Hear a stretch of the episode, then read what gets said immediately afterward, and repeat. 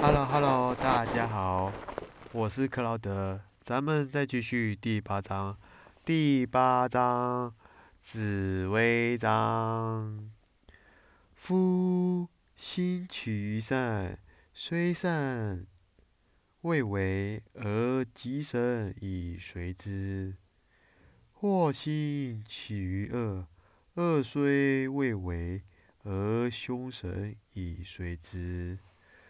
从以上这段话来看，只要你的念头是属于善或恶，老天爷都会安排神明在你的左右两旁。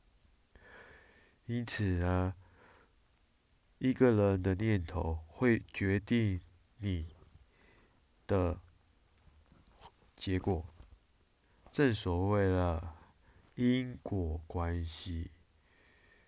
我还记得佛家有讲过，菩萨为因，众生为果。为什么菩萨会为因，而众生为为果呢？是因为当我们有起心动念的时候，就决定那一刻你要往哪个方向走了。